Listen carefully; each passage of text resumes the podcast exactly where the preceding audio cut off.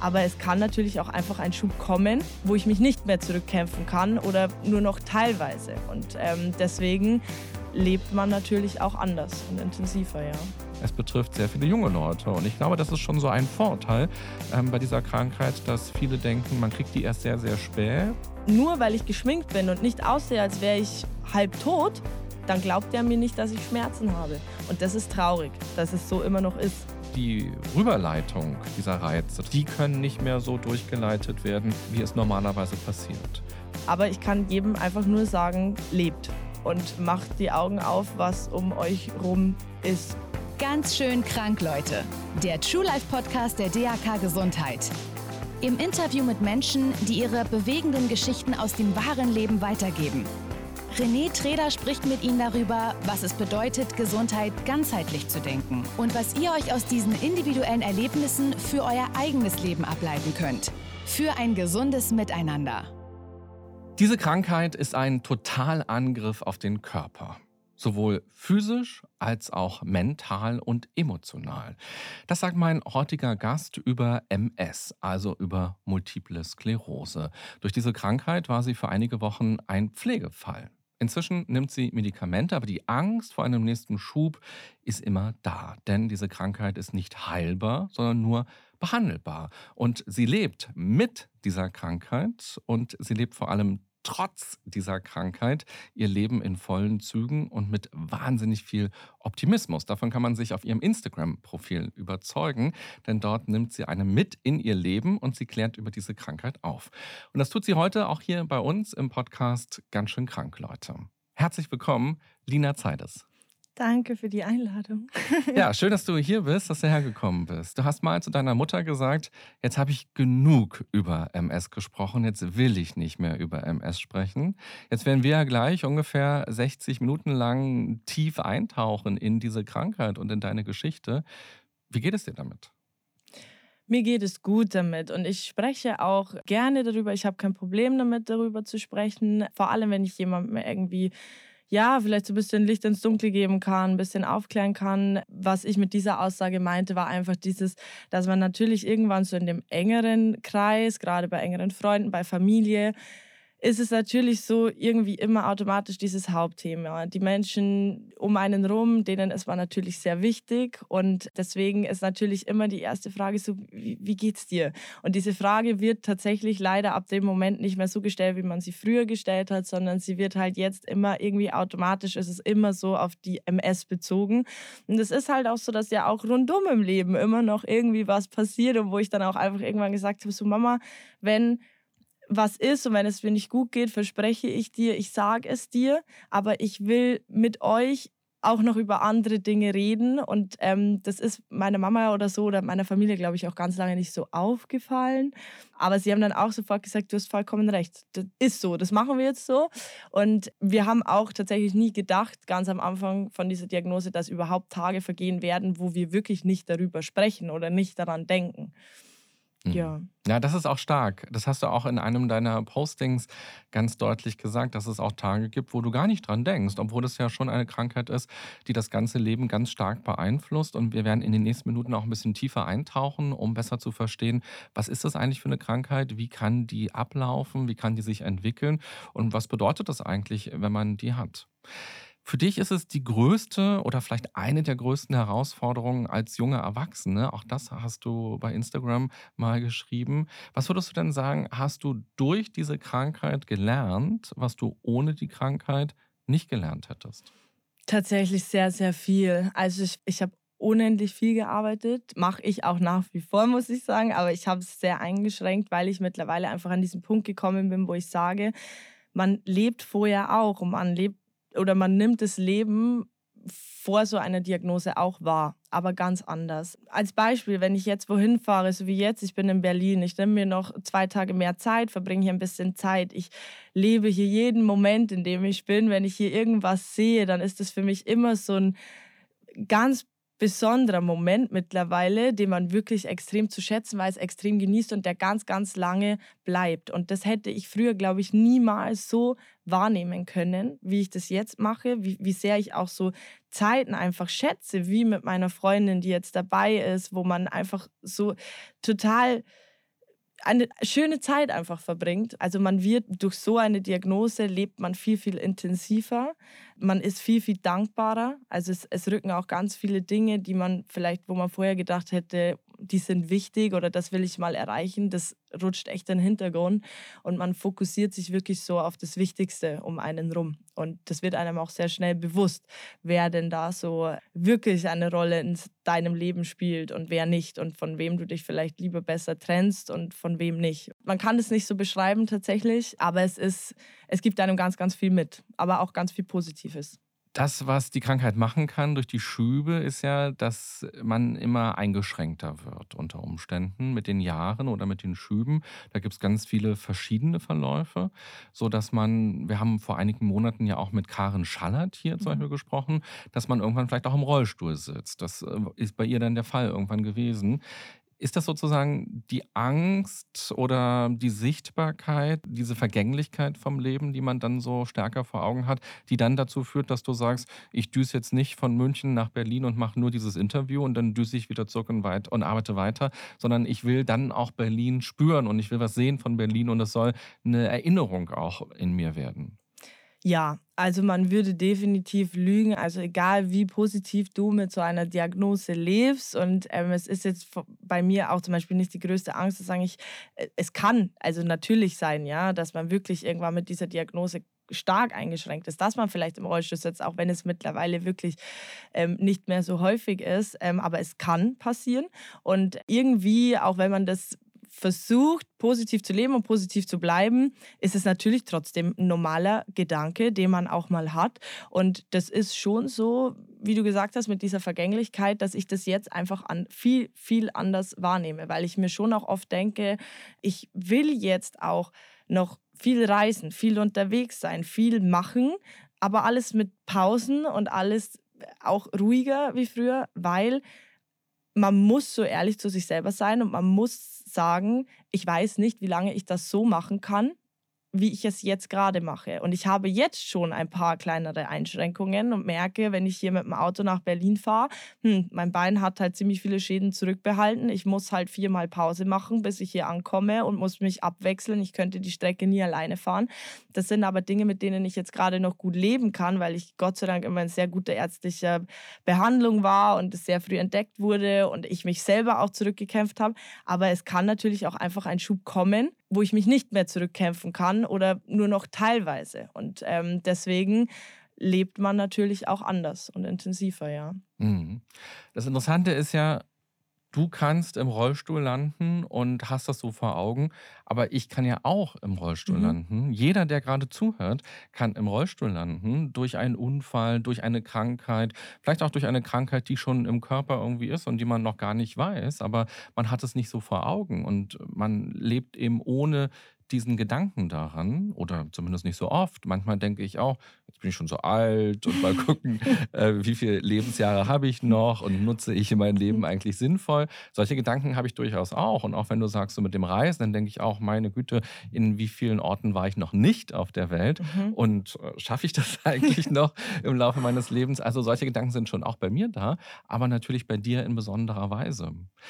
Was kannst du denn allen Menschen, die gerade zuhören, egal ob sie gesund sind oder ob sie nicht gesund sind, quasi aus deiner Weisheit, die du bekommen hast, dadurch mitgeben? Also was ich auf jeden Fall jedem extrem ans Herz legen kann, auch wenn du gerne arbeitest, auch wenn du viel arbeitest, mache ich auch. Gönn dir trotzdem deine Pausen, nimm dir Zeit für das, was dir wichtig ist. Guck dir die Welt an, geh raus und lebe, weil es ist, wie du es gerade gesagt hast, das ist zum Beispiel für mich ein ganz großer Punkt, nachdem ich auch lebe, dass man natürlich, man hat diese Krankheit und man weiß, es könnte rein theoretisch, man weiß es nicht, so kommen.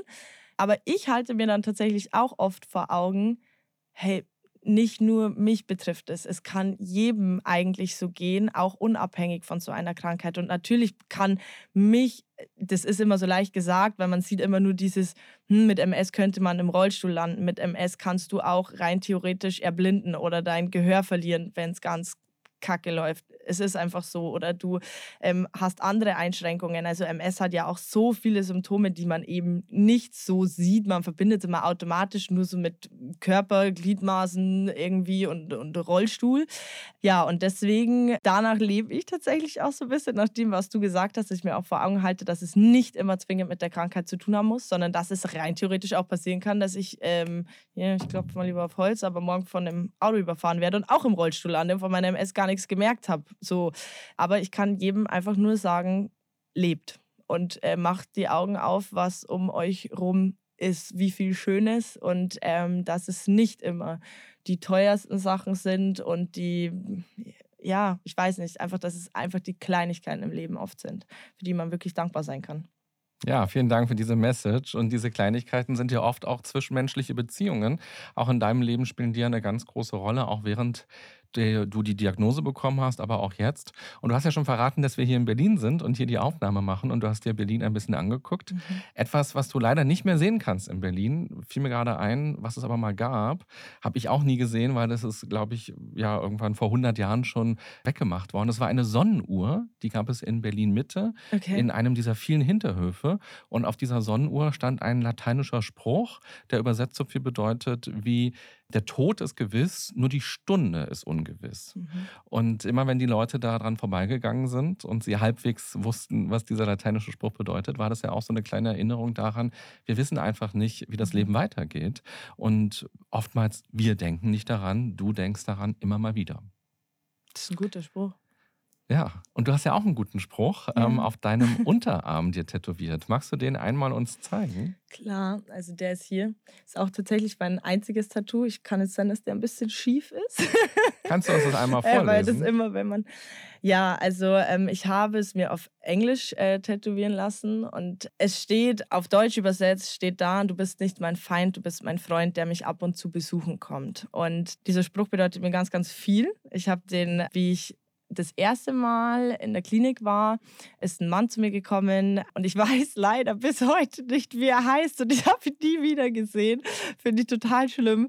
Und der war schon durch die MS im Rollstuhl, der war wirklich schon am Ende seiner Kräfte und er hat mir, und er stand aber vor mir und hat wirklich gesagt, Lina, merk dir einen Spruch, die MS ist nicht dein Feind, sie ist dein Freund, die dich ab und zu besuchen kommt. Und wenn du merkst, was ich mit diesem Spruch meine, du anfängst danach zu leben, dann wird es dir besser gehen. Und dann, ich war wirklich so, oh ja, danke für diese Weisheit. Habe ich mir echt im ersten Moment gedacht. Da dachte ich mir so, was soll ich denn damit jetzt anfangen? Und ich habe aber mir diesen Spruch irgendwann echt zu Herzen genommen und habe angefangen danach zu leben. Und er hatte einfach recht. Und er hatte schon so viel durch und stand aber auch vor mir. Ne? Er konnte wieder laufen, ihm ging es wieder gut, weil er auch gesagt hat, du musst, sobald du einfach anfängst, es mag vielleicht nicht für jeden der richtige Weg sein, aber für mich war es der richtige Weg, wenn du anfängst, die Krankheit als deinen Freund zu sehen und nicht mehr als deinen Feind, weil sie wird nicht mehr weggehen. Sie geht erst, wenn ich gehe, sage ich immer. Ich kann nichts machen, sie ist da und entweder ich fange an, mit ihr zu leben und arrangiere mich mit ihr oder ich kämpfe die ganze Zeit gegen sie, aber gehe dabei selber mit unter. So. Und wenn du anfängst, dich irgendwie vielleicht sie als Freund zu sehen, dich mit ihr zu arrangieren, das war für mich der richtige Weg dann habe ich auch angefangen, besser damit zu leben. Also es war ja bei mir auch nicht so von Anfang an. Ich habe die Diagnose bekommen, habe einen Blog eröffnet und war super happy, ähm, sondern das waren auch viele Zeiten, die ich da durchlaufen habe. Und ich habe den Blog auch erst seit einem Jahr und meine Diagnose seit fast drei Jahren.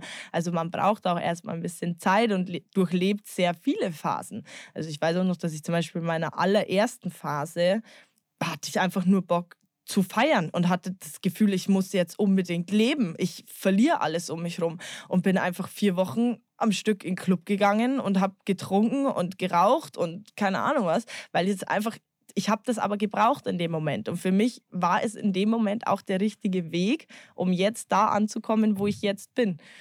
Und dass ich das jetzt natürlich nicht mehr machen würde, vier Wochen am Stück feiern und trinken. Also ganz selten macht man es natürlich. Also ich gehe oft feiern, aber ohne Alkohol. Aber es war trotzdem auch ein Schritt, der für mich wichtig war, dass ich jetzt da bin, wo ich bin. Ja, stark, wie du das erzählst, auch wie emotional, wie viel Power da so drin steckt, wenn du das erzählst. Und auch schön, dass du es so deutlich machst, dass es eben nicht von heute auf morgen passiert, sondern dass es ja eine tiefe Auseinandersetzung auch bedeutet mit der Krankheit, mit den Folgen, mit den Limitierungen, auch erstmal zu verstehen, was ist denn das überhaupt für eine Krankheit und was bedeutet die für dich ganz persönlich an der mhm. Stelle und auch vielleicht ein oder zwei Schübe auch mal zu haben und immer wieder zu merken, oh, da ist äh, dieser neue Freund, da gewesen und hat sich bemerkbar gemacht. Total. Das ist, glaube ich, auch ganz wichtig für alle, die zuhören und auch mit irgendeinem Schicksalsschlag betroffen sind und dich jetzt hier sehen oder hören, wie optimistisch und voller Energie du bist. Und sie selber denken vielleicht, Mann, jetzt, ähm, warum bin ich denn jetzt nicht so optimistisch? Aber das hast du dir ja auch erarbeitet. Das ist ein langer Prozess auch für dich gewesen. Und erstmal war das tiefe Tal da. Total, ja. Also es ähm, war erstmal ein totaler Schlag ins Gesicht. Mein Gedanke im Krankenhaus damals war tatsächlich, ich bin froh, dass ich es war und nicht meine Schwester oder meine Familie, weil ich weiß, ich komme damit irgendwie zurecht und ich kann es schaffen, damit zu leben. Und für mich wäre es hundertmal so schlimm gewesen, wenn ich gewusst hätte, das wäre meine Schwester gewesen.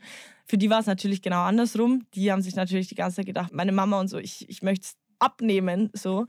Ich bin von Anfang an relativ gut damit zurechtgekommen. Man muss aber auch sagen, dass du in diesem Moment, wo du diese Diagnose kriegst, du hast Multiple Sklerose mal gehört, aber du beschäftigst dich nicht großartig damit, wenn es dich nicht betrifft oder jemanden in deinem engsten Kreis.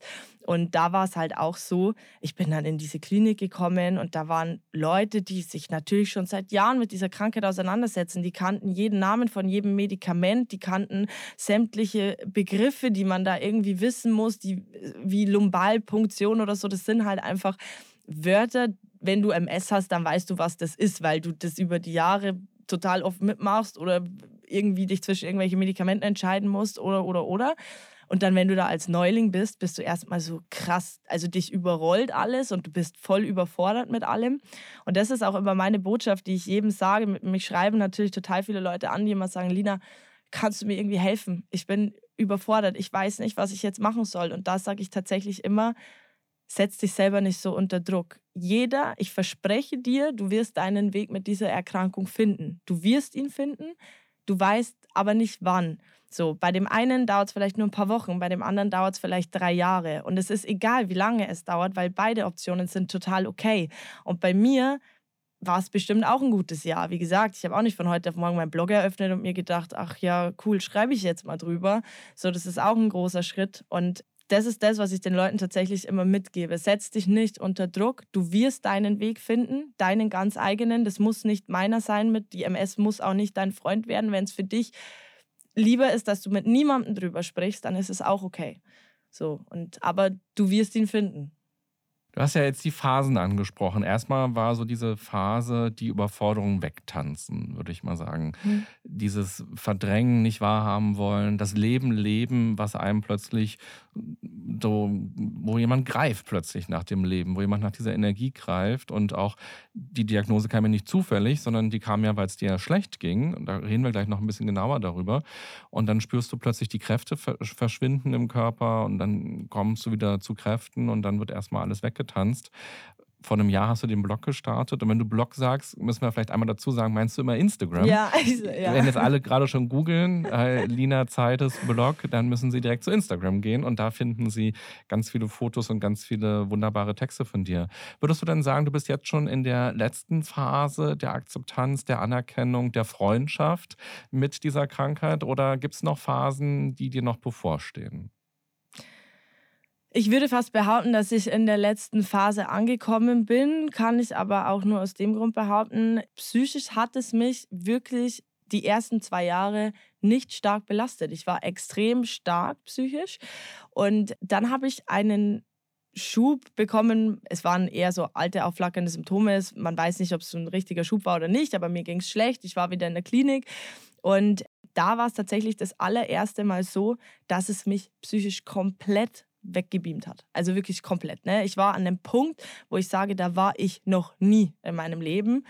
Da habe ich auch mal für eine Woche echt den Kontakt zu meinen Freunden, zu meiner Familie und allen. Ich habe denen gesagt, bitte, ich brauche jetzt gerade einfach Zeit für mich. Ich saß wirklich stundenlang einfach nur auf dieser Parkbank. Mir hat damals ein jemand, den ich in der Klinik kennengelernt habe, der hat mir als Freund einfach wahnsinnig weitergeholfen, weil der einfach außenstehend war. Der hatte nichts damit zu tun. Der kannte mich nicht sonderlich gut, der kannte auch nicht meine Familie oder so. Und mit dem, das war der Einzige, mit dem ich tatsächlich geredet habe. Der saß einfach nur stundenlang mit mir auf dieser Parkbank und hat mir zugehört. Ähm, und da war ich an dem Punkt, da bin ich dann auch freiwillig in psychologische Behandlung gegangen, wo ich gesagt habe, wow, aber auch aus diesem Punkt bin ich wieder rausgekommen. Und obwohl ich zwei Wochen später wieder in die Klinik eingewiesen worden bin und so, das war eine harte Zeit und das war echt kacke. Anders kann man es nicht sagen. Aber ich bin auch da wieder rausgekommen, war aber dann für mich so, dass ich gesagt habe, okay, es ist heutzutage keine Schande, Hilfe anzunehmen. Bin dann auch rausgegangen und bin seitdem auch in psychologischer Behandlung. Mir geht es an sich gut, aber ich habe einfach gesagt, ich will an diesen Punkt nie wieder kommen. Und durch das, dass ich jetzt sage, ich habe jetzt, glaube ich, so, am Anfang war es so diese Verdrängungsphase. Ich habe es zwar nicht wirklich verdrängt, aber ich habe so das Gefühl gehabt, ich muss jetzt alles irgendwie machen und Gas geben und Party machen und ich kann trotzdem alles und wollte mir das selber so ein bisschen beweisen, auch arbeitstechnisch. Und dann habe ich immer so, ich, meine Familie und so hat auch ganz lange auf mich eingeredet und mir gesagt, Lina, bitte, arbeite ein bisschen weniger, verkürzt das alles ein bisschen. Und ich immer, nein, ich will das nicht. Und ich habe jetzt erst vor ein paar Monaten, habe ich tatsächlich mich dazu selber gebracht, dass ich gesagt habe, okay, jetzt gehe ich einen Schritt runter. Und alle diese Schritte, dass man jetzt auch arbeitstechnisch einen Schritt runtergemacht hat, dass man diese psychische Belastung auch einmal so krass mitgemacht hat. Man hat diese Verdrängungsphase mitgemacht, man hat Phasen mitgemacht, wo man geweint hat, man hat Phasen mitgemacht, wo man gelebt hat, wo man glücklich war. Und jetzt, glaube ich, habe ich alle diese Phasen so ein bisschen durch und habe meinen Weg mit der MS gefunden. Und ein ganz großer Weg ist eben mein Instagram-Account, weil ich sage immer nicht nur, es bedeutet mir unendlich viel, dass ich den Leuten so viel geben kann und so viel Hoffnung und Mut oder ein Lächeln ins Gesicht zaubern kann mit meiner Art. Aber auch die alle geben ja mir so unfassbar viel, ne? weil ich einfach, hört sich dumm an, aber man ist zusammen eins so. Man, man kämpft gegen das Gleiche oder man, man lebt mit dem Gleichen, besser gesagt. Und man ist nicht alleine. Man kann sich mit denen austauschen und die geben einem auch mit ihren Beiträgen und so ganz viel Kraft. Aber jetzt würde ich sagen, ich bin am Ende angekommen, ja. Mhm. Ja, du hast mal gesagt, die MSler sind eine große Familie für dich und das gibt dir viel Halt. Und du benutzt ja auch viele Hashtags und ich habe mir mal so ein paar Hashtags genauer angeguckt und bin denen mal gefolgt, was sich dahinter noch für Beiträge verbergen. Zum Beispiel trotz MS ist ein Hashtag, der sehr viel benutzt wird. Oder auch trotz MS glücklich ist auch mhm. ein Hashtag. Und wenn man darauf klickt, stellt man erst einmal fest, ah ja, es sind ganz viele junge Leute, die diese Hashtags machen. Dann sieht man die Fotos und wie du auch, du sitzt ja nicht im Rollstuhl und ähm, du hast erstmal keine sichtbaren ähm, Einschränkungen. Du hast dennoch einen Behindertenausweis, den ich jetzt auch nicht sehe, ja, wie auch. Und so ist es eben auch, wenn ich durch Instagram scrolle und mir angucke, trotz MS oder trotz MS glücklich, es betrifft sehr viele junge Leute. Und ich glaube, das ist schon so ein Vorteil ähm, bei dieser Krankheit, dass viele denken, man kriegt die erst sehr, sehr spät oder wenn man sie hat, dann ist man halt direkt im Rollstuhl, direkt auf Hilfe angewiesen und man kann nicht mehr so richtig am Leben teilnehmen. Von daher finde ich auch schön, dass du heute da bist und dass wir auch noch mal ein bisschen genauer darüber sprechen, wie ist das eigentlich, MS in den jungen Jahren zu bekommen. Und es betrifft ja sehr viele junge Leute. Das ist ja eben typischerweise sogar eine Erkrankung, die in den jungen Jahren sich zum ersten Mal bemerkbar macht. Und jedes Jahr sind ungefähr 15.000 Menschen in Deutschland, die diese Diagnose bekommen.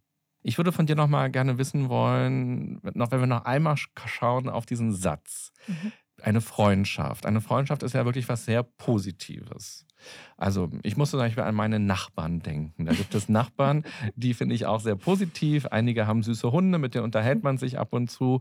Oder man nimmt Pakete für die an und da entsteht noch keine Freundschaft, aber man freut sich über die. Und dann gibt es auch einer bei mir im Haus, der hat eine Trommel und der trommelt. Also äh, da bin ich noch weit von entfernt, zu sagen, dass da eine Freundschaft entstehen kann. Also weißt du, worauf ich hinaus will? Mhm. Das ist ja schon etwas, was auch sehr negativ plötzlich in deinem dein Leben kommt. Wenn Freunde kommen, dann sollten das ja vor allem positive Erlebnisse sein. Und es sollten schöne Momente sein. Wenn die MS bei dir kommt, dann bedeutet das, dein Bein schmerzt oder du hast andere körperliche Probleme, die dein Leben einschränken, sodass du vielleicht ins Krankenhaus wieder musst oder dass du auf jeden Fall nicht zur Arbeit gehen kannst oder nicht tanzen gehen kannst. Also wie kommt es dazu, dass du diesen Satz so übernehmen konntest und sagen konntest, das ist eine Freundschaft sogar? Der letzte Teil von dem Satz ist ja, der mich ab und zu besuchen kommt. Und da liegt genau der Fokus drauf. Ähm, ich sage für mich immer, natürlich habe ich eine unheilbare Krankheit, die es mir wahrscheinlich in sehr vielen Situationen schwer gemacht hat, schwer machen wird, man weiß es nicht.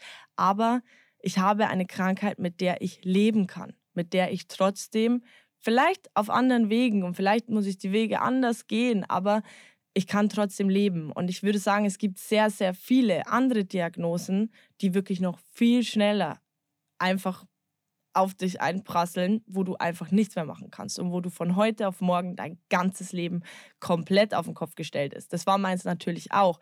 Aber ich sage immer, ich habe Zeit mit der MS, da geht es mir unfassbar schlecht. Ja? Da liege ich wochenlang in der Klinik, da kämpfe ich, da leide ich, da weine ich, natürlich.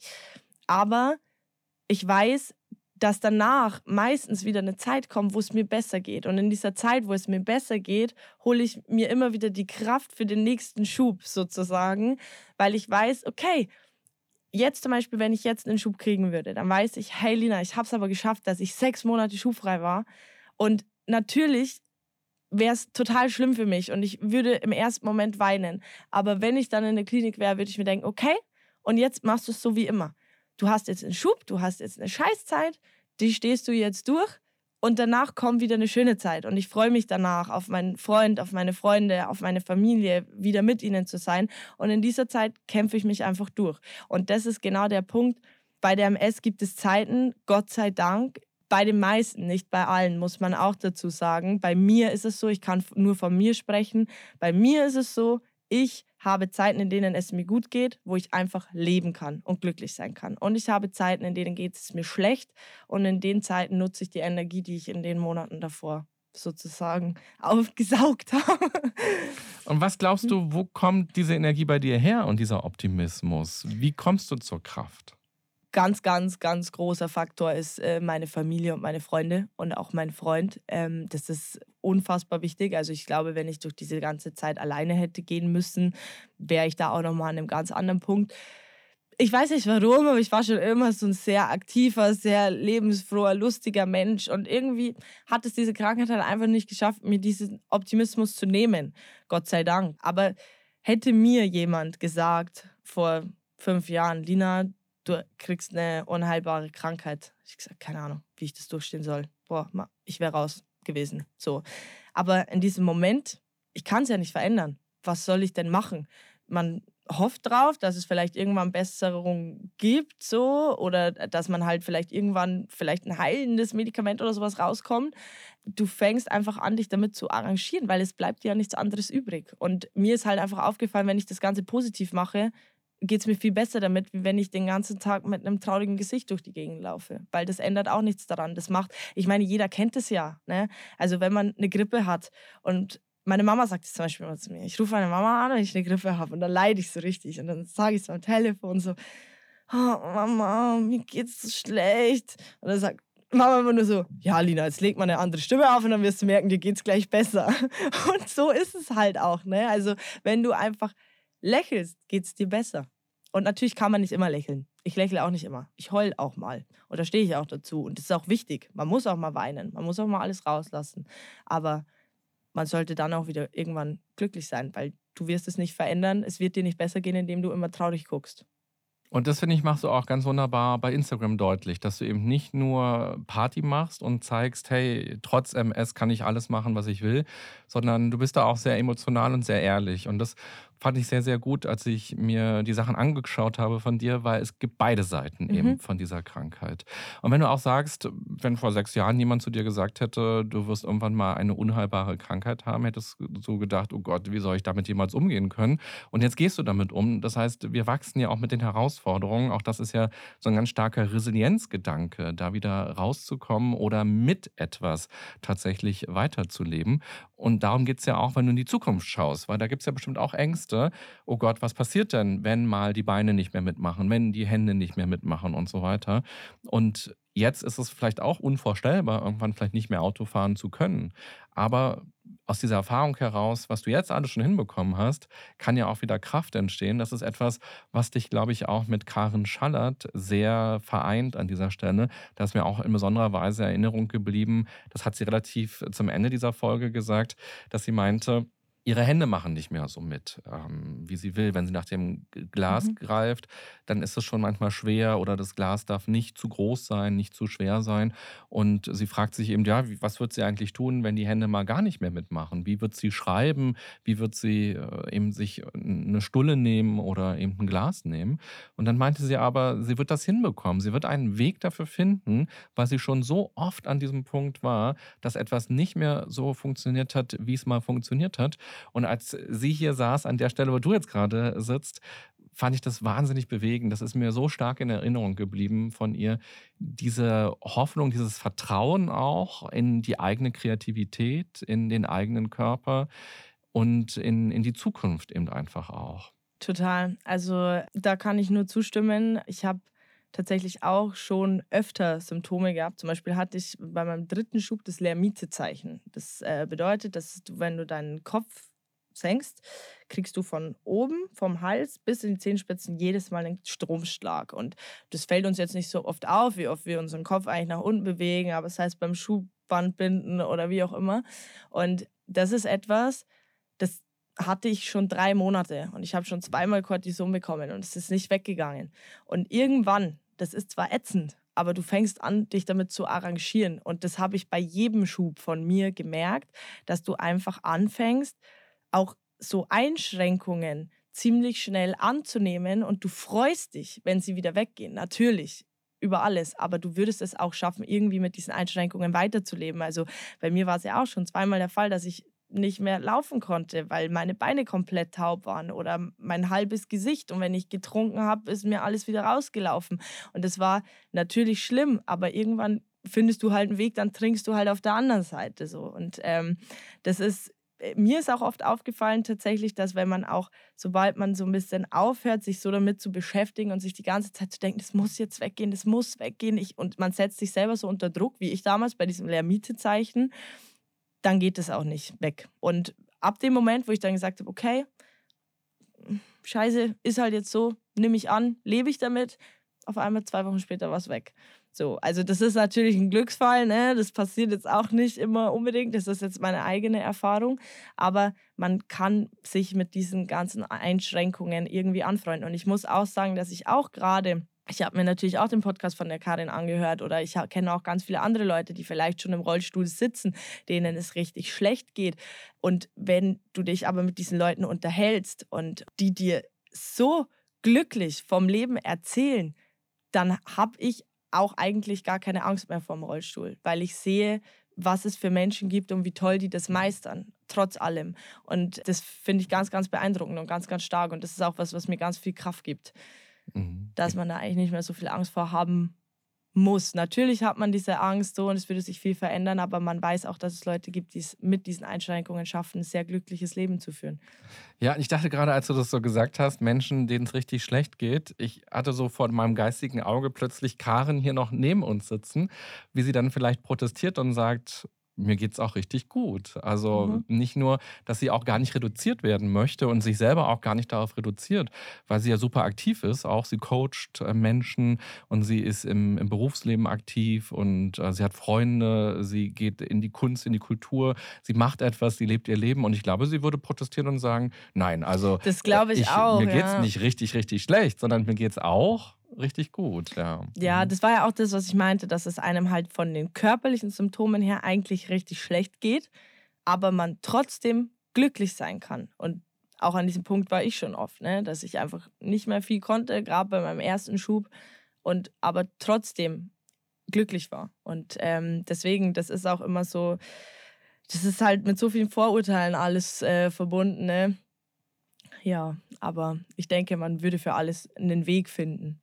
Ja, und es heißt ja die Krankheit der tausend Gesichter. Von daher ist auch schön, dass vor ein paar Monaten Karen hier war und dass jetzt du hier bist und eben von deinen Erfahrungen erzählst. Wir wollen gleich ein bisschen tiefer eintauchen, nochmal die Krankheit besser zu verstehen und auch deinen Werdegang nochmal besser zu verstehen. Was ist bei dir passiert eigentlich? Mhm. Und vielleicht nochmal als letzter Aufruf, wenn jemand diesen Mann kennt, der diesen Satz immer gesagt hat, das wäre doch einfach mega, wenn ähm, er sich melden würde. Und wenn ihr nochmal zusammenkommt, wenn wir euch nochmal verbinden können, es wäre auch stark, euch beide nochmal hier einzuladen, wenn er da auch Lust drauf hätte, weil er hat ja dein Leben auch ganz stark im positiven Sinne mitgeprägt und mit verändert durch diesen Satz. Ja, ich würde mich wahnsinnig freuen, wenn ich wüsste, wer der Herr ist. Also ich weiß nur, dass ich ihn in der Marianne Strauß Klinik damals in Starnberg, das müsste 2019 ungefähr gewesen sein. Ich glaube, dass er so 50 plus minus war. Und ich weiß, dass er schon mal im Rollstuhl war, dass er schon ganz viel erlebt hat. Und ja, mehr weiß ich leider okay. nicht mehr. Ja, aber das war schon eine ganze Menge. Also, wer ihn kennt und einen Mann kennt, der sagt, seine MS ist ein Freund für ihn, von, von ihm, der manchmal vorbeikommt, der möge sich doch hier melden. Und das vielleicht können wir euch zusammenbringen. Schön, ja. ja. Okay, was sollte man über MS wissen? Was würdest du sagen? Drei Punkte, die jeder, der sich damit noch gar nicht auseinandergesetzt hat, äh, über MS wissen sollte. Was wären so drei Punkte? Also der erste Punkt wäre auf jeden Fall, MS ist kein Muskelschwund. Das ist äh, tatsächlich äh, die öfteste Aussage, die man leider immer noch hört. Dann wäre es einfach die Aussage, hört auf zu urteilen guckt hinter die Kulissen. Nur weil ich hier sitze und es mir jetzt gerade gut geht, siehst du nicht, was später, wenn ich im Auto sitze und versuche, sechs Stunden Auto zu fahren, was da mit meinem Bein passiert oder was ich vielleicht ein paar Monate vorher in der Klinik erlebt habe. Man, man kann den Leuten nicht hinter den Kopf gucken oder auch nicht in den Körper. Es ist nicht immer alles äußerlich. Ähm, und ja, auch einfach ne, diese, diese krassen Vorurteile. Einfach MS ist Rollstuhl. Das ist einfach alles nicht mehr zeitgetreu. Und ähm, gerade auch so wie es jetzt bei mir ist, äh, junge Menschen, es gibt mittlerweile echt viele Möglichkeiten. Und natürlich ist die Rollstuhl, also Rollstuhl, es kann immer passieren, aber also mein Wichtigstes, was ich immer mitgeben will, ist einfach hört auf zu urteilen guckt euch das an und urteilt nicht vorher, sondern hört euch vielleicht erstmal die Geschichten an. Gerade weil man es eben nicht immer sieht. Ja, das hast du mir im Vorgespräch auch schon gesagt, dass du öfter von Leuten gehört hast oder auch mal noch hörst, so was, du warst tanzen, du hast doch MS. Wie kann denn das sein? Hast du wirklich MS? Also, dass man dir das nicht zutraut oder dass man das dann komisch findet. Aber Krankheit muss ja gar nicht immer sichtbar sein. Und wir dürfen ja auch gar nicht vergessen, das hast du ja auch schön beschrieben, Gesundheit ist ja auch immer psychische Gesundheit und körperliche Gesundheit. Das ist ja eine Einheit. Und gerade bei einer körperlichen Erkrankung denken wir häufig nur an die körperlichen Symptome. Aber wenn das Bein plötzlich wegsackt oder es Schmerzen macht, dann ist ja nicht einfach nur am Bein irgendwas, wo man sagt, oh je, ich kann jetzt nicht mehr Auto fahren so viel und muss eine Pause machen zwischendurch, sondern da hat man ja auch Angst, äh, man hat keine Selbstwirksamkeit möglicherweise mehr, das Vertrauen schwindet in den eigenen Körper, man macht äh, Zukunftsvisionen, Horrorvisionen, die vielleicht auch entstehen, Ängste, Sorgen, äh, Zweifel. Das hat ja eine ganz starke psychische Komponente. Und von daher ist es ja auch so stark, dass du jetzt auch eine Psychotherapie dir dann gesucht hast und sagst, es geht nicht nur darum, Medikamente zu nehmen, um Symptome vielleicht zu lindern oder Schmerzen zu lindern oder den Verlauf irgendwie ein bisschen auszubremsen, sondern es geht auch darum, für meine Psyche was zu tun, weil nur wenn die auch gestärkt ist, kannst du natürlich auch körperlich dann auch aktiv sein und durch dein Leben gehen. Ja, also das ist sehr erschreckend tatsächlich. Also mir ist es jetzt Gott sei Dank noch nicht so oft passiert, aber ich kenne natürlich auch durch mein Instagram viele Geschichten von anderen. Und das ist schon, also ich habe zum Beispiel ein Beispiel, ich war mal zu Hause wieder in meiner Heimat und bin dort in so einem kleineren Club und da kennen sich natürlich viele Leute untereinander. Und das werde ich nie vergessen, es war um die Weihnachtszeit rum und das, das war, da hatte ich erst davor praktisch nur meinen ersten ganz schweren Schub und da war ich ja wirklich drei Monate insgesamt in äh, Kliniken, äh, zu Hause bei meinen Eltern, dann wieder Klinik und sämtliche Therapien und und und, bis ich wieder so da stand, wie ich da stand. Also ich habe wochenlang, habe ich mich da rausgekämpft und dann stand ich damals im Club und mir ging es halt Gott sei Dank zu dem Zeitpunkt wieder gut und ich habe das geschafft, diesen Schub hinter mir zu lassen. Und natürlich kann man nicht von jedem erwarten, dass er weiß, was das ist und so, aber es ist natürlich schon krass, wenn du dann in diesem Club stehst und jemand zu dir herkommt und sagt, hä, wieso kannst du jetzt in diesem Club stehen und tanzen? Ich dachte, du bist so krank. Und dann stehst du halt wirklich da in dem Moment und würdest am liebsten, würdest du so ausholen und würdest dem das alles erzählen. Aber das ist zum Beispiel, dann finde ich immer die Schwierigkeit bei der MS, weil die MS ist halt nicht so eine Krankheit, die du mal mit zwei Sätzen erklärst, sondern das ist ja genau das Schwierige. Und diese Situation war für mich auch ein Mitgrund, wo ich gesagt habe, und genau diesen Leuten, ich werfe ihnen das nicht vor, weil ich hätte es wahrscheinlich früher nicht besser gewusst, aber genau das ist das, was ich auch auf meinem Blog erreichen will. Ich will nicht nur Menschen helfen, die das auch haben, sondern ich will auch einfach diese falschen Gedanken, die da kursieren, so ein bisschen wegwischen, dass man eben vielleicht nicht mehr in solche Situationen kommt und man selber in so einem Moment dann in diesem Club steht und denkt sich, oh Mensch, vielleicht hat er ja recht so oder also weil nein, hat er nicht. Mir geht es wieder gut. Ich habe das gute Recht, tanzen zu gehen, weil ich drei Monate vorher gekämpft habe. Und selbst wenn ich drei Monate vorher nicht gekämpft hätte oder immer noch humpel, darf ich trotzdem tanzen gehen. Und ich darf auch mal was trinken. Und ich darf mich auch hübsch anziehen und schminken, nur weil ich MS habe. So, ich muss deswegen nicht hier sitzen und aussehen wie weiß ich nicht was. Aber es ist halt, das ist auch, habe ich ganz oft schon die Geschichte gehört. Ich kenne total viele Leute, die sich wenn sie zum Neurologen gehen, nicht mehr schminken, weil sie sagen, wenn ich da hingehe, er nimmt mich nicht ernst. Er, nur weil ich geschminkt bin und nicht aussehe, als wäre ich halb tot, dann glaubt er mir nicht, dass ich Schmerzen habe. Und das ist traurig, dass es so immer noch ist. Mhm. Dass man immer kacke aussehen muss, dass die Leute denken, okay, der geht's auch wirklich schlecht. Und das ist schon traurig, weil ich meine, so gerade äußerlich, dass man sich schminkt, dass man sich hübsch macht, das macht man ja auch für sich, dass es einem besser geht. Ich stehe auch jeden Tag im Krankenhaus, außer es ging mir so schlecht, dass es natürlich nicht mehr ging. Es gab auch Zeiten, da bei meinem ersten Schub hätte ich mich um Gottes Willen, da musste mir die Freundin die Haare waschen, da hätte ich mich nicht schminken können. Aber so wie bei meinen letzten Schüben, wo vielleicht irgendwie nur meine Gesichtshälfte oder so betroffen war, bin ich aufgestanden und habe mich trotzdem hübsch gemacht. Einfach für mich selber, weil ich da nicht rumlaufen will wie ein Kartoffelsack, weil dann fühle ich mich auch wie ein Kartoffelsack. Wie du das beschreibst, äh, großartig. Ja, Vielen Dank. Aber es ist so. Super, ja, danke auch diese Emotionen dabei und ähm, wie du dafür wirbst, das ist großartig, weil es gibt ja wirklich sehr viele Krankheiten, wo man nicht humpelnd durch die Welt geht und jeder sieht es oder man hat eine Binde am Arm und jeder weiß, okay, die Person ist krank. Also auch ich musste gerade an Diabetiker denken oder eben auch an ganz viele psychische Erkrankungen, die man ja alle gar nicht sehen kann. Und natürlich darf man sich schön machen und man darf äh, für sich auch sein Leben so bunt machen, wie man es gerne möchte. Ja, schön, dass du dafür nochmal geworben hast.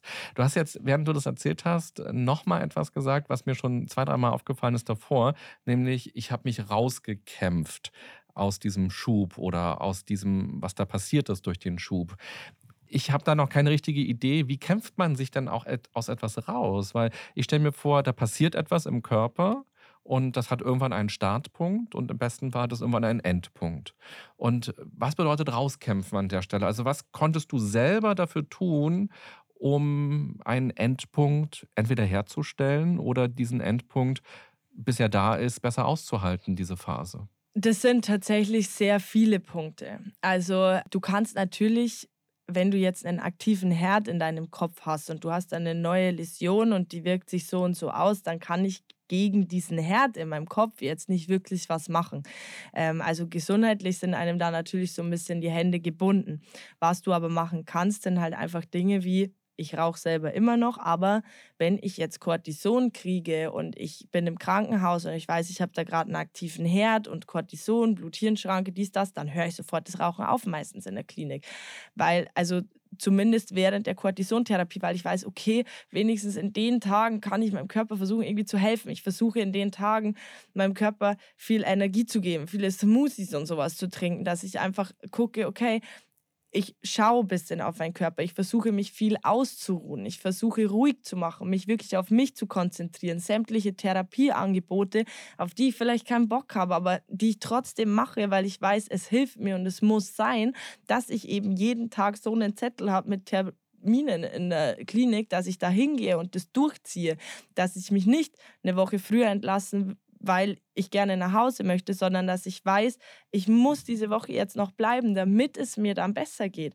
Dass ich, wenn ich zu Hause bin, nicht gleich wieder Vollgas gebe, sondern dass ich einfach mich immer wieder zurücknehme und sage, Lina, nein, du kannst nicht, du musst jetzt langsamer machen. Du musst trainieren, du musst an dir arbeiten und du musst viele Dinge auch in deinem Leben anpassen.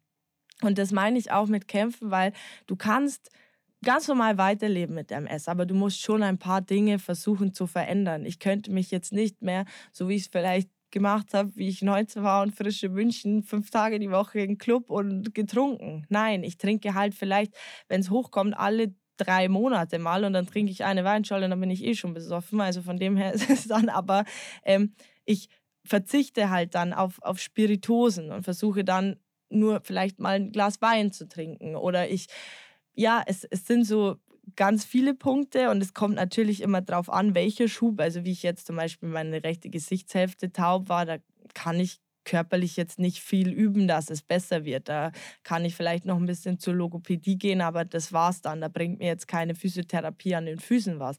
Aber wenn ich jetzt mit meinen Beinen das Problem hatte, dann muss ich da halt durch und dann muss ich in diese Therapien und dann muss ich kämpfen, dann muss ich diese Medikamente nehmen oder das Cortison. Ich versuche mich mit dem Cortison anzufreunden. Ich versuche das irgendwie halt einfach, ich versuche in dem Moment das zu machen, was mein Körper mir sagt. Und das habe ich ganz lange am Anfang auch nicht gemacht. Ich habe immer weiter Fullgas und Vollgas und war halt wirklich so, man muss gerade in diesen Momenten echt runterschrauben und auch im normalen Leben gucken, dass man sich Pausen einbaut, dass man runterkommt. Das ist auch für mich immer noch sehr schwer. Aber es ist natürlich so, ich sage immer, ich glaube schon, dass ein positives Mindset, was du dahinter hast, ganz, ganz viel zu tun hat, auch irgendwie mit deiner Erkrankung. Also es hilft dir vielleicht jetzt nicht, keinen Schub zu bekommen, aber es hilft dir besser, durch diesen Schub durchzukommen. Und wenn ich jetzt während des Schubes versuche, positiv zu bleiben und irgendwie zu kämpfen und weiterzumachen, dann glaube ich, lässt der Schub mich auch eher gehen und ich kann irgendwann besser weiterleben, wie wenn ich einfach drei Wochen nur in meinem Bett liege und im Selbstmitleid versinke, weil das bringt mir in dem Moment auch nichts. Aber wie gesagt, es ist auch so, dass ich auch mal im Bett liege und weine. Also ich sitze da auch nicht 24 Stunden und lächle. Das wäre auch ganz komisch, wenn man es machen würde. Und das ist auch wichtig, dass man das macht. Das Wort rauskämpfen klingt für mich tatsächlich erstmal so voller Power und auch sehr ja, aggressiv im positiven Sinne, vielleicht auch aggressiv, also kämpferisch laut. Aber ich lerne von deinen Beschreibungen, dass eben rauskämpfen auch leise sein kann und ruhig sein kann und liebevoll sein kann und was mit Selbstfürsorge zu tun haben kann und auch so einen inneren Schweinehund überwinden und schlechte Gewohnheiten mal zur Seite packen und gute Gewohnheiten etablieren, Dinge machen, die vielleicht keine Freude machen, die vielleicht auch gerade nicht schmecken, auf die man vielleicht gerade keine Lust hat, aber die den Körper unterstützen können.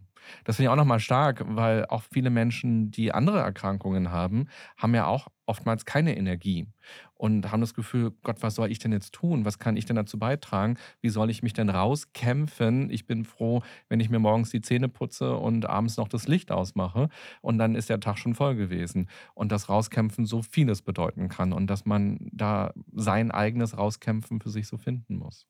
Ja, ich finde, unter Rauskämpfen versteht man halt, ähm, vielleicht ist es auch so ein bisschen das falsche Wort, aber ich finde prinzipiell, wenn jetzt zu mir das jemand sagen würde, stellt man sich automatisch immer vor, so, okay, Beine waren kaputt und man lernt wieder laufen. Und das ist für mich, ich habe mich rausgekämpft und habe das Laufen wieder gelernt. Habe ich auch gemacht beim ersten Schub, aber es ist ja nicht so bei jedem Schub, wie ich es gerade erklärt habe mit dem Gesicht, dass es halt ich kann nicht immer irgendwie wieder was neu erlernen. Natürlich ist das manchmal auch der Fall. Manchmal sind mir auch einfach die Hände gebunden und ich kann eigentlich nicht viel machen, aber ich versuche es halt dann auf eine andere Art und Weise, mich wieder rauszukämpfen, so wie du es gerade gesagt hast, halt mit dieser Selbstachtsamkeit, mit dem ruhigeren, auch einfach mal in sich gehen und sich Zeit nehmen vor allem.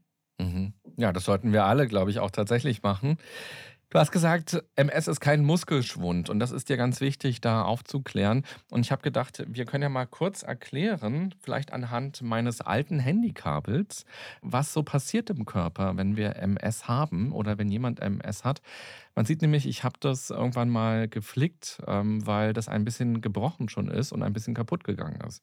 Und das hatte nämlich den Effekt, wenn ich mein Handy auflade, dann war das nicht mehr in zwei Stunden voll, sondern es hat acht Stunden plötzlich gedauert. Aber man kann es, glaube ich, ganz gut beschreiben. Das Handy war noch komplett ganz und auch der Strom aus der Steckdose war völlig in Ordnung, aber die Leitung hat sozusagen nicht mehr richtig funktioniert. Der Strom ist nicht mehr dahin gekommen, wo er hinkommen sollte. Und so ungefähr kann man sich das auch bei der MS vorstellen, dass dein Körper eigentlich in Ordnung ist. Deine Muskeln sind in Ordnung der Reiz kommt im Grunde genommen auch, wird gestartet. Du willst deine Hand bewegen oder du willst deinen Fuß bewegen. Aber die Rüberleitung dieser Reize, das sind ja auch elektrische Impulse, die bei uns im Körper durchgehen, die können nicht mehr so durchgeleitet werden, wie es normalerweise passiert. Und das ist dann äh, dieses Phänomen, dass die Hand nicht mehr stark genug ist, um zuzugreifen zum Beispiel. Aber nicht, weil die Muskeln weg sind, sondern weil die Leitung beschädigt ist. Kann man das so ungefähr beschreiben? Ja, also das ist tatsächlich auch so die, die einfachste Beschreibung, ähm, die man da so ein bisschen oder die bildlichste, dass man sich vorstellen kann, ne, dass halt wirklich dieses Kabel ist beschädigt und es das heißt jetzt nicht, dass da deine Batterie sich gar nicht auflädt, aber sie braucht halt vielleicht viel viel länger. So oder manchmal kommt sie gar nicht an und manchmal kommt es vielleicht an, weil das Kabel ein bisschen anders liegt. So mhm. und das ist halt wie bei deinem S, ne? Also Manchmal werden diese Signale noch weitergeleitet, aber verlangsamt. Manchmal werden sie gar nicht mehr weitergeleitet und manchmal werden sie ganz normal weitergeleitet. Und das ist halt, finde ich, so das beste Beispiel, an dem man es auch so ein bisschen zeigen kann, dass halt, wenn diese Myelinschicht, die praktisch da rundum liegt, wenn die beschädigt ist, dann ist es halt, als wäre diese Isolation von dem Kabel beschädigt und dementsprechend wird es halt da manchmal nicht mehr weitergeleitet oder verlangsamt. Und das ist ja zum Beispiel meinen Beinen auch so. Ja, und hast du für dich noch eine andere Beschreibung? Ich weiß zum Beispiel, den Freund, den du jetzt ja schon ein paar Mal angesprochen hast, den hattest du vor der Erkrankung noch nicht. Der kam erst, nachdem du die Diagnose hattest. Meinen jetzigen Freund habe ich seit fünf Monaten. Ich hatte aber davor praktisch einen anderen Freund. ähm, den habe ich aber, nee, den habe ich kennengelernt, da hatte ich die Diagnose schon. Genau. Ja. Und wie hast du diesen beiden Freunden zum Beispiel? Man lernt sich kennen. Magst du Hunde oder Katzen oder äh, Berge oder Meer? Was ist das, was, was du am liebsten magst? Dann redet man so und lernt sich kennen. Und irgendwann hast du ja wahrscheinlich gesagt, ähm, ja, ich habe Multiple Sklerose. Wann hast du es erzählt und wie hast du es vor allem erklärt, was das ist? Also ich habe es äh, bei beiden tatsächlich, ähm, glaube ich, bei dem ersten Treffen tatsächlich angesprochen. Für mich war das einfach glasklar, weil ich einfach gesagt habe, also ich verstehe jeden, der das auch anders handhabt, der das vielleicht nicht sagt, später sagt, gar nicht sagt, wie auch immer. Aber für mich war es so, wenn mir dieser Mensch gefällt und ich möchte den kennenlernen und ähm, dann muss ich ihm sagen, wer ich wirklich bin, weil entweder er akzeptiert mich dann auch so mit dieser Erkrankung, weil dann ist es ja auch normal, dass es Zeiten gibt, in denen es mir vielleicht nicht gut geht, in denen ich vielleicht seine Unterstützung brauche. Und ähm, für mich war das schon ein sehr ausschlaggebender Punkt, dass ich halt gesagt habe, selbst wenn mein jetziger Freund Steve zu mir gesagt hätte, hey, das tut mir leid, aber ich kann damit nicht umgehen, dann wäre das für mich fein gewesen. Es wäre super traurig gewesen und ich hätte wahrscheinlich geheult, aber ich hätte es verstanden, weil ähm, du verlangst ja auch von deinem Partner, von deiner Familie und so teilweise sehr viel, weil ich natürlich auch, es gibt sehr viele Abende, wo ich nach der Arbeit zu ihm heimkomme und schon in der Tür stehe und sage, oh Gott, meine Beine und er mich irgendwie ins Bett und Kissen drunter und Füße hoch und äh, wirklich teilweise mir dann auch irgendwie, weil es mir eben nicht gut geht, meine Medikamente bringt, sich um mich kümmert, mir ein Kühlpack bringt, weil ich Schmerzen habe oder oder oder. Und deswegen war das für mich irgendwie keine Frage. Und ich hatte sehr viel Glück. Beide haben es, ähm, also sowohl mein Ex-Freund als auch mein jetziger Freund haben es sehr, sehr gut aufgefasst. Beide sind gut damit zurechtgekommen ist personenabhängig. Ne? Also ich muss sagen, mein jetziger Freund, der gibt mir so viel Sicherheit, der gibt mir so viel Liebe und Kraft, dass ich auch wirklich das Gefühl habe, ich schaffe mit dem alles. So. Und ähm, das ist schon sehr, sehr wichtig. Ja, schön. So soll es ja auch in Beziehungen sein, dass man den Eindruck hat, alles miteinander zu schaffen. Das ist eine schöne Definition. Ja. Als du die Diagnose bekommen hast, klar hast du mal vorher gehört, so Multiple Sklerose, aber du hättest das selbst gar nicht äh, beschreiben können, was das eigentlich ist. Und deshalb nochmal die Frage, als du die Dates hattest, wie hast du deinen Date-Partnern da quasi beschrieben, was überhaupt MS ist? Weil vermutlich wussten die ja auch gar nicht so richtig. Also, was hast du für eine Erklärung? Das war jetzt so meine Erklärung, die ich irgendwie logisch fand. Aber hast du auch dein Handykabel rausgeholt oder wie hast du das erklärt? Ich finde es tatsächlich immer noch wahnsinnig schwer, diese Krankheit zu erklären. Ich habe dann natürlich ein bisschen weiter ausgeholt. Ich habe angefangen, es so zu erklären, dass ich gesagt habe, okay, ich habe eine nicht heilbare Erkrankung, wo mein Körper gegen mein eigenes Immunsystem kämpft. Und ich habe es dann immer halt versucht so zu erklären, okay, und durch das und das und dann hat man, also es ist ja auch voll kompliziert, weil du musst ja irgendwie, eigentlich ist es eine Autoimmunerkrankung, dann gehst du aber irgendwie auch auf das mit den Nerven ein und mit diesem Stromkabel und warum passiert es dann und wie und dann hast du ja irgendwie Herde im Kopf und je nachdem, wo dieser Herd ist oder im Rückenmark, dementsprechend passiert das und das. Und das, also ich habe es tatsächlich nie geschafft, einfach mal in fünf Minuten mich da hinzusetzen und zu sagen, ich habe das und das, sondern ich habe dann tatsächlich meistens weiter ausgeholt. Also entweder, wenn ich das Gefühl hatte, jemanden interessiert, dann habe ich mir Zeit genommen, habe es ihm wirklich versucht zu erklären. Sonst habe ich manchmal das Beispiel mit dem Kabel gebracht. Aber es jetzt einfach so in zwei Minuten zu erklären, kann ich nach wie vor nicht, weil ich für mich persönlich einfach finde, dass man diese Krankheit in zwei Minuten nicht so wirklich gut erklären kann. Nicht so, dass du es wirklich verstehst. Also es ist ja oft bei meinen Freunden so, die oft mit mir darüber sprechen, die mich auch immer wieder mal etwas fragen, weil das einfach so komplex ist. Ich weiß noch, dass ich bestimmt bei Steve, ich habe dem bestimmt eine halbe Stunde mindestens erklärt, was ich da habe. Mhm. Ja, ich merke das ja auch. Wir unterhalten uns das ja auch schon fast eine Stunde lang und wir haben noch gar nicht über den Tag gesprochen, als die Diagnose kam, sondern wir haben erstmal ganz viel darüber gesprochen, wie es dir jetzt geht und wie du mit dieser Krankheit umgehst und wie du trotz MS glücklich bist und wie du manchmal auch nicht glücklich bist und was du eben dafür tust, um dich rauszukämpfen aus all diesen Gedanken. Lass uns gerne jetzt auch noch einmal schauen auf diesen Anfang es ging dir nicht gut und deine Mutter hat zu dir gesagt, ja, arbeite nicht so viel, äh, schlaf mal mehr und iss mal mehr Obst und Gemüse und dann wird es schon wieder. Aber es war dann nicht wieder gut und dann bist du zum Arzt gegangen. Ja, also ich habe, ähm, jeder hat ja so ein bisschen so ein Gespür für seinen Körper, glaube ich. Und ähm, ich habe wirklich von Anfang an gemerkt, irgendwas stimmt da gar nicht, weil das war halt einfach, ich habe mich dann immer wieder hingelegt und Gemüse gegessen und geschlafen und an die Luft gegangen, so wie meine Mama das gesagt hat. Aber ich habe wirklich gemerkt, von Stunde zu Stunde wurde mir schwindeliger. Von Stunde zu Stunde habe ich irgendwie weniger gesehen, immer verschwommener gesehen. Meine Augen, ich konnte auch nicht rausgehen und spazieren gehen, weil das so lichtempfindlich war. Und das, du konntest wirklich zugucken. Ne? Also von Stunde zu Stunde hat sich dieser Schub aufgebaut. Und dann bin ich, habe ich damals echt mein, zu meiner Mama gesagt, Mama, ich merke, stimmt was nicht, ich gehe jetzt zum Arzt. Und da war ich echt bei, also den Arzt hätte ich auch einfach in die Tonic, ja, ja, also der hat halt zu mir gesagt, ich habe eine Angina und hat mich mit so pflanzlichen Tabletten nach Hause geschickt. Ja, man glaubt es aber in dem Moment natürlich, man war beim Arzt und ich war aber dann wirklich so, ich weiß gar nicht, ob es noch am gleichen Tag war oder den nächsten. Auf jeden Fall habe ich gemerkt, nein, Mama, es stimmt was nicht. Ich gehe jetzt nochmal in Ärztezentrum. Ich merke, es stimmt etwas nicht mit mir. Und dann bin ich aber trotzdem irgendwie noch in die Arbeit gegangen. Und da war dann ein Stammgast von uns, der mich gesehen hat. Und ich bin halt auch schon voll wackelig gelaufen und so. Ne? Ich habe das aber selber nicht gemerkt, weil dieser Herz saß ja auf meinem Gleichgewichts- und Sehnerv. Und mir war halt so schwindelig. Also ich bin halt wirklich da äh, rumgelaufen. Und der hat mir dann gesagt, Lina, ich fahre dich jetzt zum Arzt. Und dann hat der mich in dieses Ärztezentrum gefahren.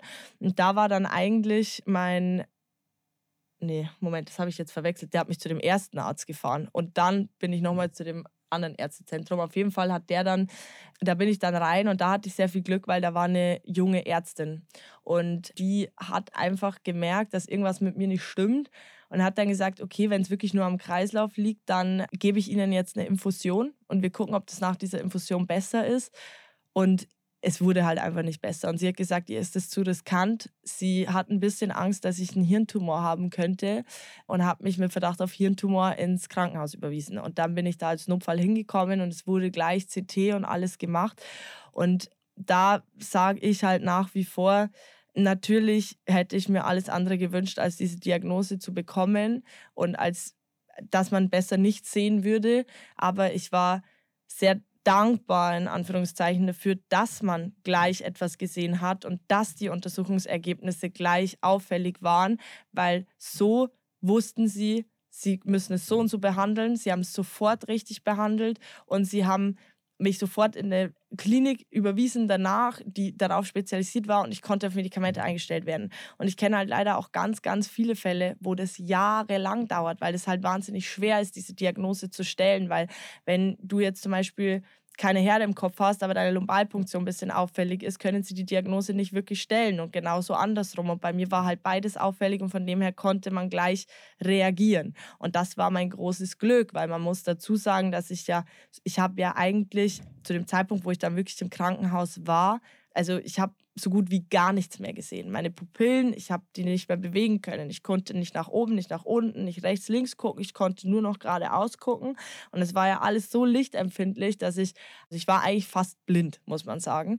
Und wenn man da mal überlegt, wie kaputt mein Auge in dem Moment da eigentlich war durch diesen Schub, hätten die nicht so schnell mit so viel Cortison reagiert, was nicht möglich gewesen wäre, wenn sie die Diagnose nicht so schnell gestellt hätten, dann hätte ich jetzt bei Weitem viel mehr Schäden in meinen Augen. Und bei mir ist wieder 100% Sehkraft. Dafür bin ich wahnsinnig dankbar. Und deswegen habe ich dann gesagt, ja, okay, natürlich wäre es einem lieber gewesen, es wäre keine Diagnose gestellt worden, aber lieber nimmt man natürlich auch noch DMS als einen Hirntumor, der vielleicht nicht operabel ist oder so. Und das, mit dem Verdacht wurde ich ja eingeliefert. Ja, und dann auch zu wissen, was es ist, ist dann ja natürlich erstmal ein Schock, aber trotzdem ja auch eine Möglichkeit, dann eben eine Behandlung zu starten. Jetzt hast du vorhin gesagt, als wir angefangen haben, wenn man plötzlich die Diagnose bekommt, dann sind ganz viele Leute da, die so viele Fachbegriffe sagen und man versteht gar nicht, was die meinen. Mhm. Jetzt hast du Lumbalfunktion gesagt und Herde. Kannst du uns erzählen, sind es Entzündungsherde oder was sind das für Herde im Gehirn? Genau, also ähm, die Herde, ähm, Läsionen auch genannt, können entweder entweder im, im Rückenmark sein oder im Gehirn oder im Kopf besser gesagt. Und da ist es halt so, dass wenn die aktiv sind, also das sind Entzündungen, die du dann im Kopf oder im Rückenmark hast. Und das sind wie Punkte. Also man kann sich das auch sehr schön, wenn man so einen Schädel-CT praktisch hat, dann sieht man das ja auch. Also das sind ja wirklich Punkte, die man sieht. Und je nachdem natürlich, wie groß die sind, wo die sitzen, dementsprechend lösen die bestimmte Dinge aus. Wenn jetzt natürlich dein aktiver Herd auf dem Sehnerv sitzt oder hinterm Sehnerv oder wie auch immer, dann wirkt es sich natürlich auch dementsprechend aus, weil du hast ja sage ich mal, alles im Schädel hat ja seine Funktion und je nachdem, wo dann dieser Herd sitzt, deswegen ist die MS ja auch so ja, deswegen ist sie die Krankheit der tausend Gesichter, weil sie eben einfach so viel auslösen kann. Sie kann auf die Ohren gehen, auf die Augen, auf die Blase, auf die Gliedmaßen, auf die Finger, je nachdem, wo halt diese Entzündungsherde sitzen. Aber es gibt tatsächlich auch Schübe ohne Läsionen. Das kommt nicht so oft vor, aber das ist halt auch sehr komplex. Deswegen sage ich auch, diese Krankheit ist so schwer zu verstehen. Selbst wenn du sie seit drei Jahren selber hast und dich nur damit beschäftigst, lerne ich immer wieder Dinge dazu. Und es ist eben auch deshalb so schwer, sie erstmal zu diagnostizieren. Da gibt es verschiedenste Verfahren. Du hast diese Magnetröhre schon angesprochen, wo man reingeschoben wird und wo das Gehirn quasi am Computer aufgeschnitten werden kann und wo man genauer reinschauen kann. Und die Lumbalfunktion, ist das ähm, eine weitere Analyse? Oder magst du uns mal mhm. erzählen, was, du hast ja auch noch mehr Untersuchungen gehabt. Was hattest du alles für Untersuchungen in dieser Zeit im Krankenhaus? Also angefangen hat es mit einem CT wegen dem Verdacht auf Gehirntumor. Dann hatte ich mehrere MRTs, weil es natürlich auch, also sie können ja nicht alles gleichzeitig machen. Sie haben ein MRT vom Kopf gemacht, sie haben ein MRT von HWS, BWS, also Halswirbelsäule, Brustwirbelsäule und Lendenwirbelsäule haben sie tatsächlich auch noch gemacht, weil es kann ja auch überall was sein. Also das heißt jetzt nicht nur, weil man im Kopf nicht sieht, kann ja auch sein, dass man zum Beispiel im, im Rückenmark was hat. Und dann wurden ganz viele Tests gemacht, auch mit meinen Augen, so Reaktionstests mit so Bildschirmen. Es wurden mehrere so, so Stromuntersuchungen, kann man sich so am einfachsten vorstellen, wo man an gewissen Punkten am Körper verkabelt wird und dann so Reflexe gemessen werden, also dass du so leichte Stromschläge kriegst und man guckt, wie schnell springt es sozusagen an. Du hast die Lumbalpunktion, da wird dir Nervenwasser entnommen, dieses hinter deinen Bandscheiben. Anhand dieser Lumbalpunktion kannst du praktisch, ähm, da gibt es bestimmte Werte und wenn die eben auch noch auffällig sind, dann kann man halt, wenn man jetzt zum Beispiel sagt, okay, man sieht im MRT zwei Herde, bei mir waren es aber, glaube ich, bei Diagnosestellung damals vier. Ähm, und dann eben noch dieses auffällige Ergebnis von der Lumbalpunktion gehabt, plus eben diese anderen Untersuchungen und dann war das halt sehr eindeutig und dann konnte das auch relativ schnell gestellt werden. Mhm. Ja, ich merke sogar beim Erzählen, es ist wahnsinnig technisch erstmal, auch viele Geräte, viele Kabel, viele Zahlen, die man alle gar nicht erstmal so einordnen kann, wo man Hilfe braucht, um zu verstehen, was heißt denn das eigentlich. Aber hinter all diesem technischen Kram steckt natürlich auch Angst, Unsicherheit, Stress und ganz viel Psyche an der Stelle auch. Das ist ja auch ein Ausnahmezustand. Du hast uns ein paar Fotos mitgebracht aus dieser Zeit. Vielleicht magst du die einmal zeigen, weil ich glaube, darüber erfahren wir noch viel mehr auch über deinen Seelenzustand zu dieser Zeit, abgesehen von all den Spritzen und Kanülen, die dann in deinem Körper zu der Zeit steckten. Ja, sehr. Also hier sieht man zum Beispiel ein Foto. Das war die Zeit bei meinem ersten Schub, wo ich halt wirklich mein Augenlicht so gut wie komplett verloren habe. Und wie man halt auch sehen kann, die Augen waren so lichtempfindlich, dass ich die ganze Zeit diese Augenmaske getragen habe, einen Kühlpack auf meinem Kopf hatte, weil ich unfassbare Kopfschmerzen hatte. Meine Seerobbe war immer dabei. Ich liebe Seerobbe. Hat die einen Namen? Und äh, nee, tatsächlich nicht. Ich glaube, ich habe die mal Flocky genannt oder so. Aber und ich frage mich zum Beispiel, wenn man im Krankenhaus liegt, viele Leute sagen, jetzt lese ich mal ein Buch, jetzt gucke ich mal ein bisschen Fernsehen oder so, aber jetzt liegst du da mit Kopfschmerzen, mhm. die Augen sind abgedeckt, weil du kaum noch was siehst. Du fragst dich, oh Gott, was ist das überhaupt? Ist das jetzt ein Gehirntumor oder ist das eben äh, was ganz anderes? Was ist der nächste Test? Werde ich überhaupt jemals wieder sehen können? Also was ging dir da so durch den Kopf? Wie hast du diese Tage rumgebracht auch? Das war sehr krass. Also ich war ja tatsächlich, glaube ich, so elf, zwölf Tage war ich, glaube ich, in diesem Klinikum. Das war ja auch noch nicht in der Marianne-Strauß-Klinik, also in dieser Spezialklinik, sondern es war ja noch in einem Klinikum, wo die Diagnose durch Zufall gestellt worden ist dann.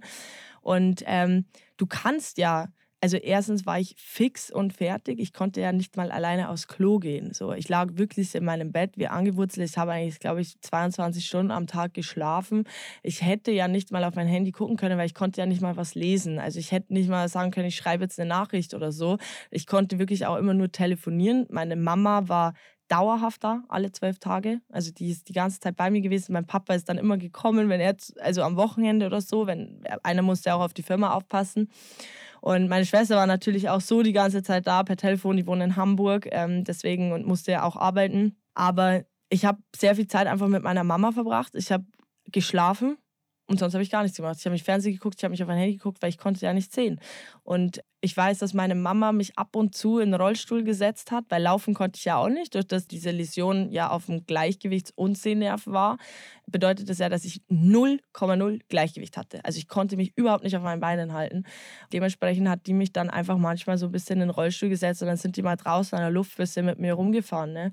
mit Sonnenbrille auf. Aber sonst habe ich da eigentlich gar nichts gemacht. Hm. Und dir ging es ja zu der Zeit so schlecht, das verbildlicht das auch nochmal, dass eine Freundin von dir mit dir in die Dusche gegangen ist und dich gewaschen und deine Haare gewaschen hat, weil du das selbst gar nicht mehr hinbekommen hättest von der Kraft her. Und ich glaube, du hast uns auch noch ein äh, zweites Foto mitgebracht, wo du mit Sonnenbrille mhm. liegst und dann haben wir auch gleich noch Fotos von deinen also das Eltern. war auch nochmal mit Sonnenbrille, so war ich halt eigentlich die ganze Zeit im Krankenhaus. Mhm.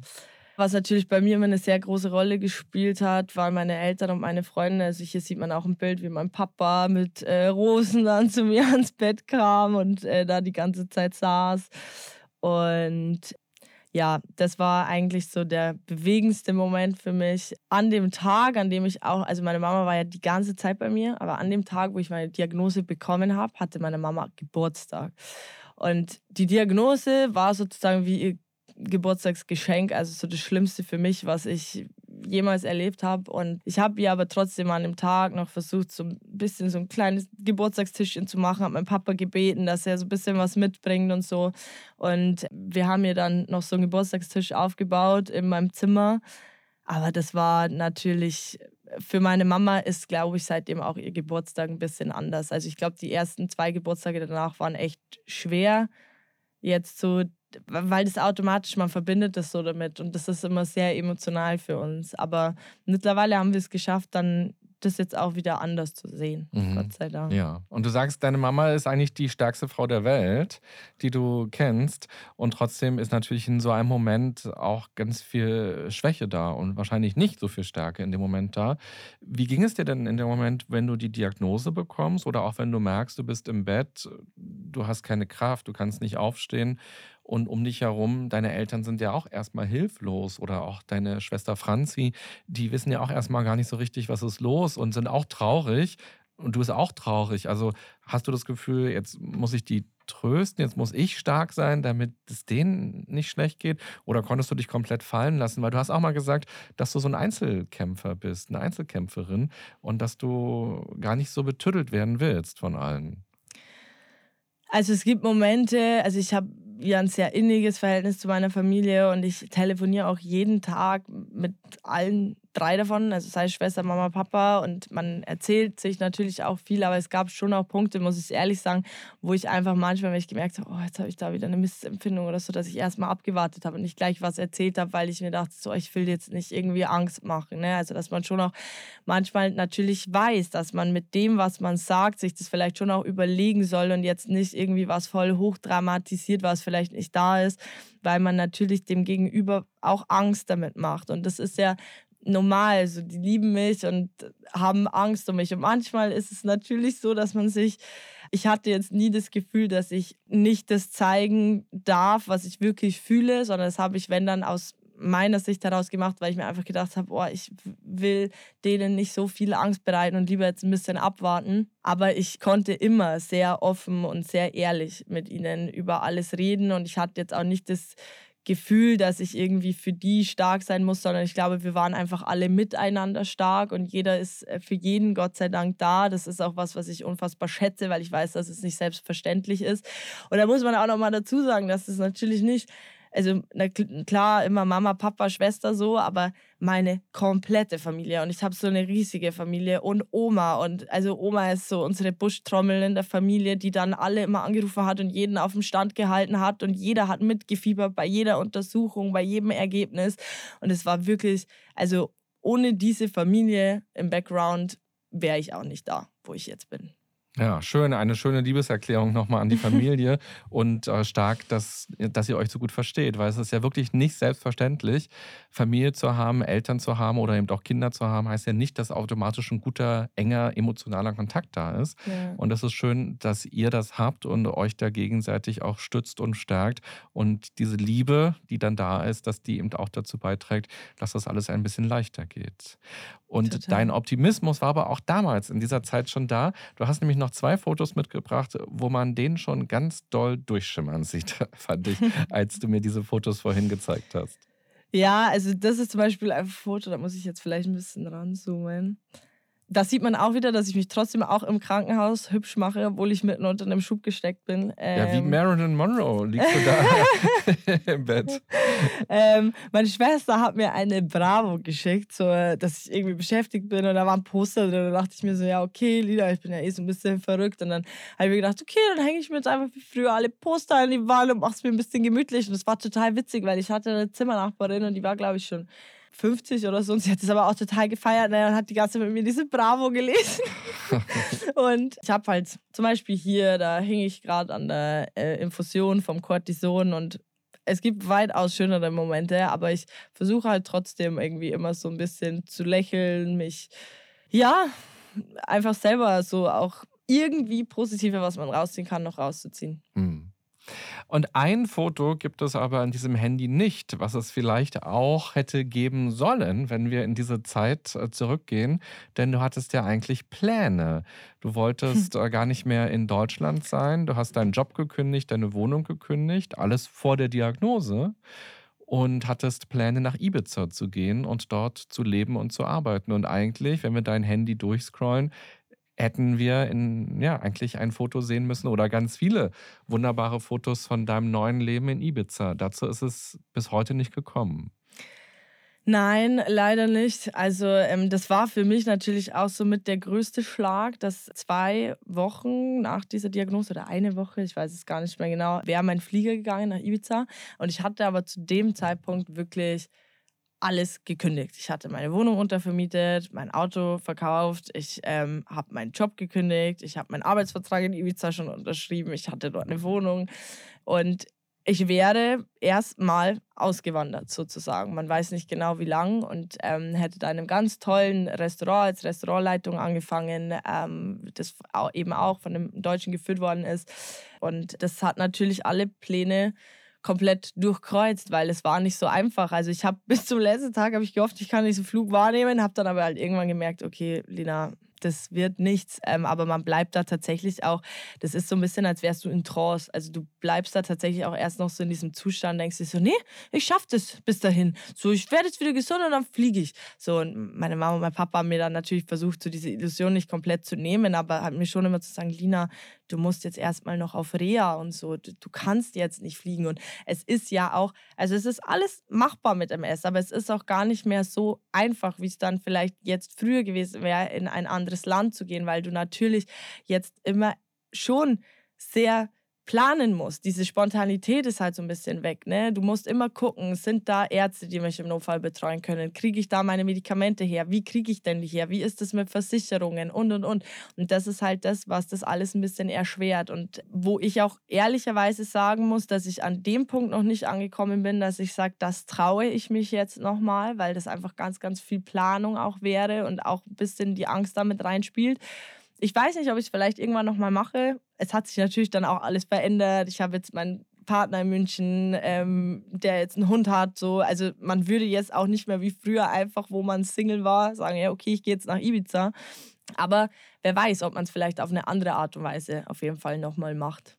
Mhm. Also der Ibiza-Traum, der ist erstmal nicht mehr so aktiv.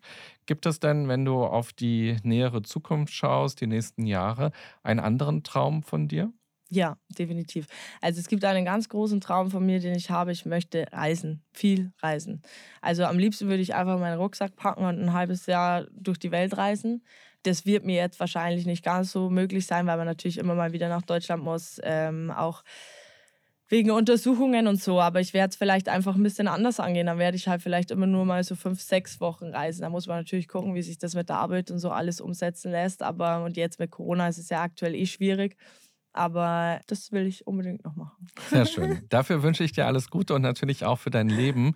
Ich danke dir sehr, dass du hier warst und so offen und tiefgründig und auch sehr intensiv und emotional darüber gesprochen hast, wie es dir geht, wie es dir ging und wie du dich rauskämpfst, was dieses Rauskämpfen für dich bedeutet und auch was Leben für dich bedeutet. Ich glaube, auch das ist in dieser Folge ganz deutlich geworden. Dankeschön, es freut mich sehr. Danke euch für die Einladung. Und ganz am Ende dieser Interviews gibt es immer drei Halbsätze, die jeder Gast beantworten kann. Und du kannst ja mal schauen, was dir ganz spontan dazu jetzt einfällt. Oh Gott, okay. oh Gott. Ein gesundes Miteinander bedeutet für mich, dass man fair ist, dass man loyal ist, dass man auch auf den anderen achtet, dass man nicht zu schnell urteilt. Und der erste Schritt dorthin wäre? Selbstliebe und ja, dass man sich selber gegenüber auch ehrlich ist, dass man sich selber auch nichts vormacht. Und dafür sollten wir jeden Tag mindestens einmal uns Zeit für uns nehmen. Ja, vielen Dank, Nina. Spontanität ist nicht so meins. Hat doch super geklappt. Ja, vielen Dank nochmal äh, für all das, was du mit uns geteilt hast. Und wer noch mehr von dir erfahren möchte, der geht einfach mal zu Instagram und kann sich da ganz viel angucken. Kann auch die Reise, die du ja gemeinsam durch diese Krankheit und auch durchs Leben mit deiner Freundin Ariana machst, über die haben wir jetzt gar nicht sprechen können, die aber auch MS hat. Ihr habt euch kennengelernt über die Krankheit und da ist eine richtig dicke Freundschaft draus geworden. Und ihr beide berichtet auf Instagram eben darüber und macht auch viele Sachen gemeinsam. Ihr habt ein tolles Video gedreht, das kann man sich alles dort angucken und noch tiefer in eure Leben eintauchen. Danke sehr. Auf jeden Fall gerne. Ja, liebe Podcast-Hörerinnen, lieber Podcast-Hörer oder liebe Zuschauerinnen, lieber Zuschauer hier bei YouTube, was nimmst du denn für dich aus dieser Folge in besonderer Weise mit? Das war jetzt ein sehr langes Gespräch, ein sehr emotionales und tiefgründiges Gespräch. Es ging um Krankheit, es ging aber auch um Leben und es ging darum, wie man trotz Krankheit oder mit Krankheit leben kann. Und das Leben ist schließlich ungewiss. Darüber haben wir ganz zu Beginn dieser Folge gesprochen. Wir alle wissen ja gar nicht, wie es weitergeht, wie viele Lebensstunden wir noch haben und wie fit wir sein werden. Und viel zu viel verschieben wir auf irgendwann einmal im Kalender und viel zu oft sagen wir, ach, das mache ich jetzt mal nicht. Und überleg doch mal, was würdest du denn viel öfter immer direkt machen wollen? Was ist das, wo es bei dir kitzelt und wo du Energie spürst? Vielleicht auch trotz einer Krankheit. Wie kannst du dein Leben maximal gestalten? Ich wünsche dir alles Gute bei dieser kleinen Reflexion und natürlich fürs Leben und freue mich, wenn wir uns beim nächsten Mal wieder hören und wiedersehen. Bis bald. Bye bye. Das war ganz schön krank, Leute. Der Podcast der DAK Gesundheit mit René Treder. Danke fürs Zuhören und abonniert gerne unseren Podcast, um keinen der folgenden spannenden Gäste mit ihren inspirierenden Geschichten zu verpassen. Und nicht vergessen, für ein gesundes Miteinander.